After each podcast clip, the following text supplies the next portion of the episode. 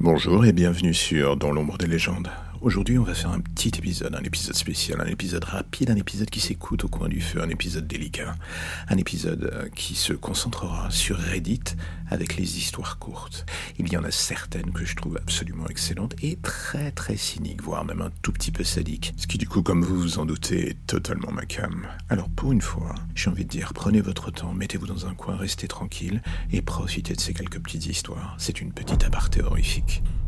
Depuis hier, ma fille hurle, encore et encore. Quoi que je fasse, elle ne s'arrête pas. Pourtant, la dalle en béton du cimetière aurait dû étouffer ses pleurs. Je ne comprends plus. Je ne sais pas ce qui est le pire. Le silence, le fait de ne plus rien sentir et tout entendre, ou le manque de lumière. Si j'avais su que la vie après la mort existait, j'aurais choisi la crémation en fait. Chaque jour au téléphone, mon frère me dit la même chose à savoir que mon père est son meurtrier. Et chaque soir au dîner, mon père me dit exactement la même phrase. Tu n'as jamais eu de frère. Chaque soir, j'entends ce bruit. Chaque soir, je crois que l'on tape à la vitre de ma chambre. Et à chaque fois, je me rends compte que ça vient des miroirs. Toujours les mêmes silhouettes qui me regardent en souriant pendant que je dors. Ma femme me disait que l'amour ne dure que trois ans. D'une certaine manière, c'est vrai. Sauf si vous êtes un bon taxidermiste. Depuis, nous coulons le parfait amour, silencieux et radieux comme au premier jour. Alors que j'étais seul dans mon lit, sentis ses mains se frotter contre moi.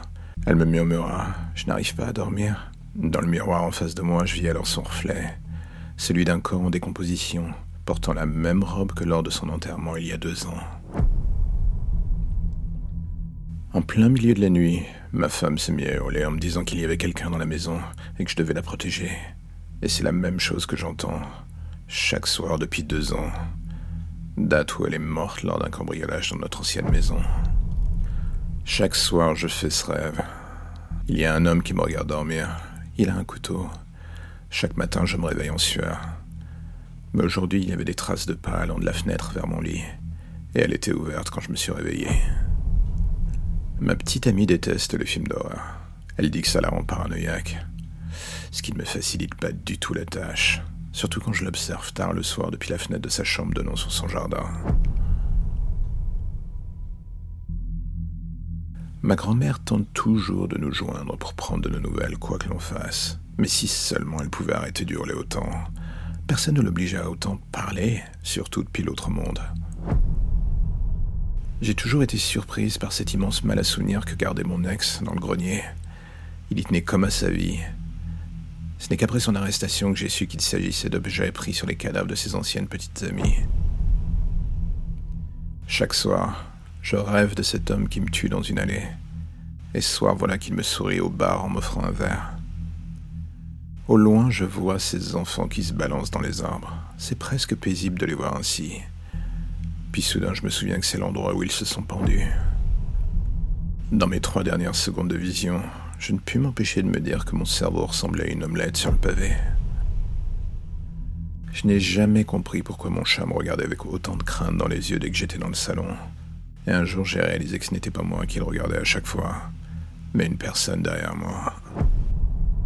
En rentrant chez moi, j'ai eu la surprise de découvrir ma femme et mon fils dans le salon, blottis l'un contre l'autre. Je ne sais pas ce qui était le plus terrifiant, le fait de les voir, ou de réaliser que quelqu'un les avait ramenés dans mon salon, depuis le cimetière. Je me suis toujours senti à l'abri sous ma couette, alors même jusqu'à me dire à haute voix Mais pourquoi est-ce que je flippe en fait? Et ce soir-là, dans l'ombre, une voix m'a répondu Ne t'inquiète pas, ici ils ne peuvent pas nous atteindre.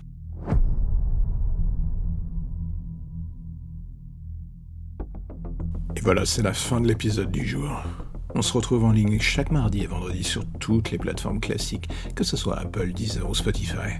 Et si par hasard vous aimez ce podcast, j'ai envie de dire si, et seulement si. Mais bon, ça serait cool quand même. N'hésitez pas à le partager ou à venir en parler directement avec moi sur Twitter. Vous avez toutes les informations en bas dans la description. Je ne mords pas et je réponds assez souvent aux gens. Mais en attendant la prochaine mise en ligne, n'oubliez pas que si par le plus pur des hasards vous entendez un bruit étrange dans la nuit ou quelque chose qui semble gratter sous votre lit après avoir écouté un de mes podcasts, bah sincèrement, va falloir penser à déménager parce que là, c'est limite un peu flippant, mec.